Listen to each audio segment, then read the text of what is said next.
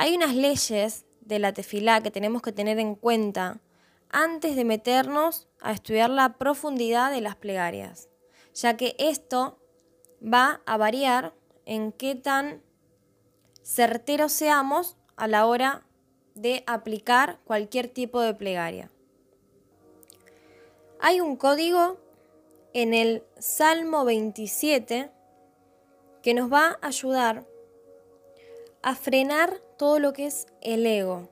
Y esto lo vamos a aplicar antes de empezar a hacer las plegarias. Preferentemente las primeras veces que empecemos a hacer cualquier tipo de tefilá. ¿Sí? ¿Por qué el Salmo 27? El Salmo 27 en el versículo 13 tiene un código que es uno de los atributos de Hashem. Esto lo vamos a utilizar para controlar el ego ese tipo de ego que nos hace creer que somos nosotros quienes a través de la plegaria o a través de los códigos que aplicamos somos quienes conseguimos todo.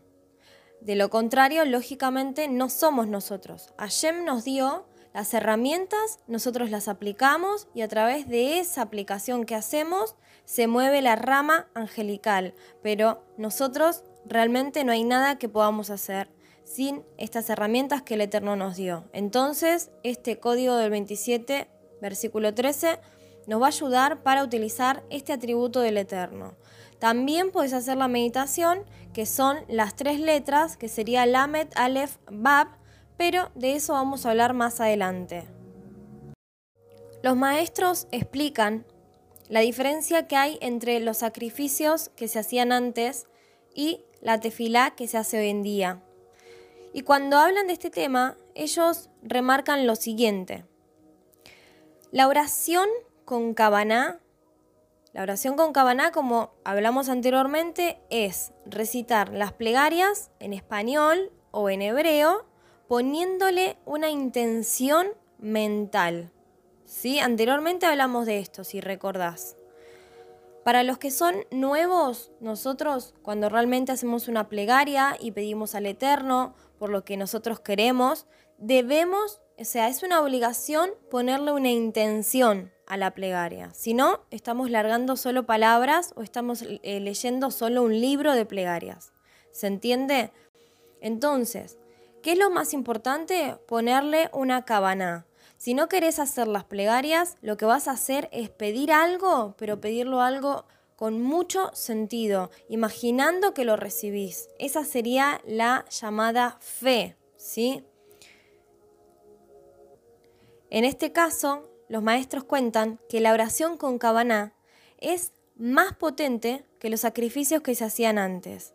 Y esto se debe a que los sacrificios cerraban las fisuras solamente de los cortocircuitos involuntarios, o sea, que se hacían sin querer, a diferencia de la oración con cabana que hacemos hoy en día, que cierran todos los circuitos que fueron voluntarios también, o sea, que hicimos a propósito con mala intención, ¿se entiende?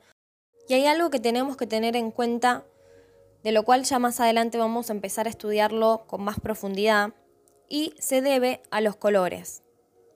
Con los colores nosotros vamos a poder hacer una cabana haciendo una plegaria. ¿De qué manera? Colocándonos, por ejemplo, como mucha gente conoce, un manto que sea color blanco. Si es que no usan, eh, si es que no usan un, un tefilín, ¿sí? Pero eh, con los colores nosotros más adelante vamos a estudiar el tema de las plegarias porque los colores, como ya dijimos, como es todo, todo es energía, ¿sí? Los colores también. Entonces, por ejemplo, cuando una persona está enferma, depende de la enfermedad que tiene, se revisa la biodescodificación que nos dice qué causó esa enfermedad. De ahí sacamos con qué color a la persona la ayudamos a que se sane. En el caso de una infección urinaria, por ejemplo, eh, la causa suele ser que la persona aguanta y, retiene muchas cosas que quizás a veces se lo suele llamar como, como que se hace problema por problemas que no existen o que quizás no son suyos. Por ejemplo, un, eh, una angustia o, o un estrés causado por algo que le pasa a una hermana, a un hermano, a una mamá, a un papá, que no tiene que ver con dentro de su casa, sino que está dentro de los problemas de la otra persona. Esta persona se los carga y termina con una sobrecarga en eh, su cuerpo, en su interior. Esto rápidamente se puede ver en los síntomas de la infección urinaria, entonces también suele pasar mucho cuando, por ejemplo, hay mucha pelea en el matrimonio y la mujer, en este caso le suele agarrar a la mujer, eh, por ejemplo, aguanta muchas cosas del esposo, entonces llega un punto en que a la mujer siempre se le nota por la infección urinaria. También está relacionado con la infidelidad en el matrimonio, pero la gran mayoría de las veces está relacionado con el aguante de situaciones que no puede llevar, la persona y que no las suelta. No deja que el Eterno las lleve, no deja que eh, las cargas sean transportadas al Eterno y no que las tenga todo el tiempo encima. Entonces, a esta persona que tiene infección urinaria lo que se le suele decir es que se coloque una remera amarilla, un short, eh, azul o viceversa. El color rojo representa el rigor. El color blanco representa la pureza. El color azul representa la bondad. ¿Esto en qué nos va a ayudar a nosotros? Nos va a ayudar muchísimo cuando hagamos una tefilá con cabaná. Es un cabanot que se le añade a las plegarias. Y en este caso va a ser muy importante que cuando empieces a hacer tus plegarias cuentes siempre con un manto blanco. No necesariamente te lo tenés que comprar en una judaica ni en un lugar que sea, no, en ningún lugar en especial. Simplemente necesitas una tela especial que te compres vos, casera, y hagas de esa tela algo especial para el Eterno.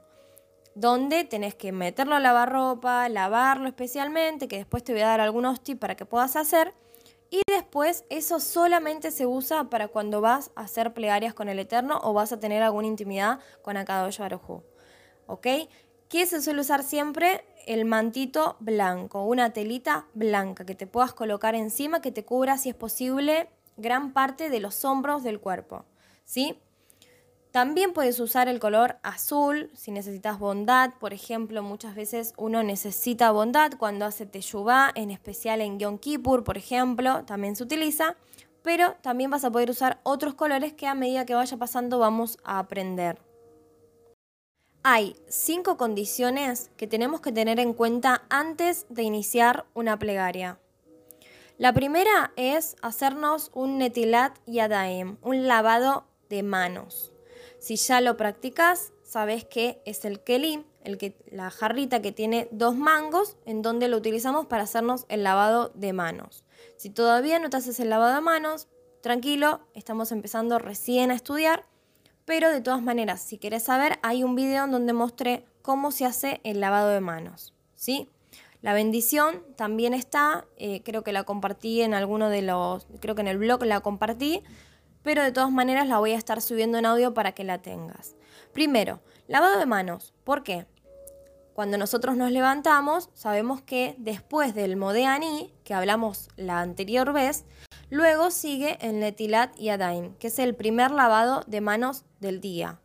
Esto es sumamente importante y no solamente para las plegarias, es importante para todo lo que hagas en el día, en especial para que tu trabajo que vos realices realmente sea próspero, realmente eh, traiga la bendición correspondiente. La bendición se puede agarrar, no se vaya, no se filtre por otros lados.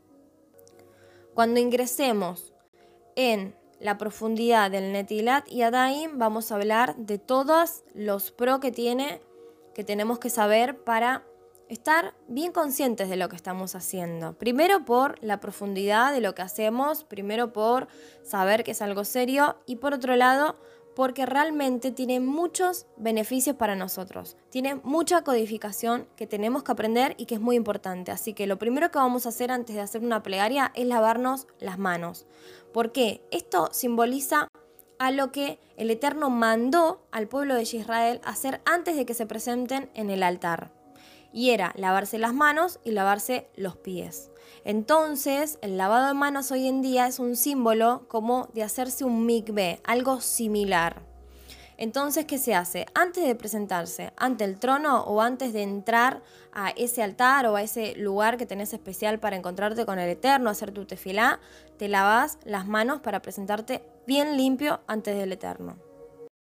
Lo siguiente que vamos a tener en cuenta va a ser estar vestidos. Nunca desnudos, nunca descalzos, salvo que sea un momento entre el Eterno y vos en donde eh, hagas teyubá, en donde quieras realmente doblegarte ante Él, pero siempre eh, que tengamos ropa, nunca desnudos, siempre dentro de todo una remerita, un pantalón, un short, algo que nos esté cubriendo y nunca desnudos. Evitamos la desnudez. Esto no se debe solamente por un tema de eh, pecado ni religión como conocemos anteriormente. No, sino que se debe a que nuestro cuerpo realmente habla todo el tiempo, tanto nuestras manos, nuestra pose, si estamos sentados, si estamos parados, si estamos descubiertos en nuestra cabeza o si estamos desnudos o si tenemos ropa. Todo eso influye y todo lo que tenemos encima es la señal, es el, idioma del cual le estamos refiriendo al Eterno hacia el trono. Entonces nosotros nos presentamos cubiertos de ropa, nos, presentamos realmente de una manera que sea dentro de todo agradable, tampoco es que te vas a tener que vestir porque recién te levantas. De todas maneras te digo que todo eso vos lo vas a ir construyendo a medida que vas construyendo la relación con el Eterno. Hasta el próximo segmento. Esto fue Conciencia Aleph.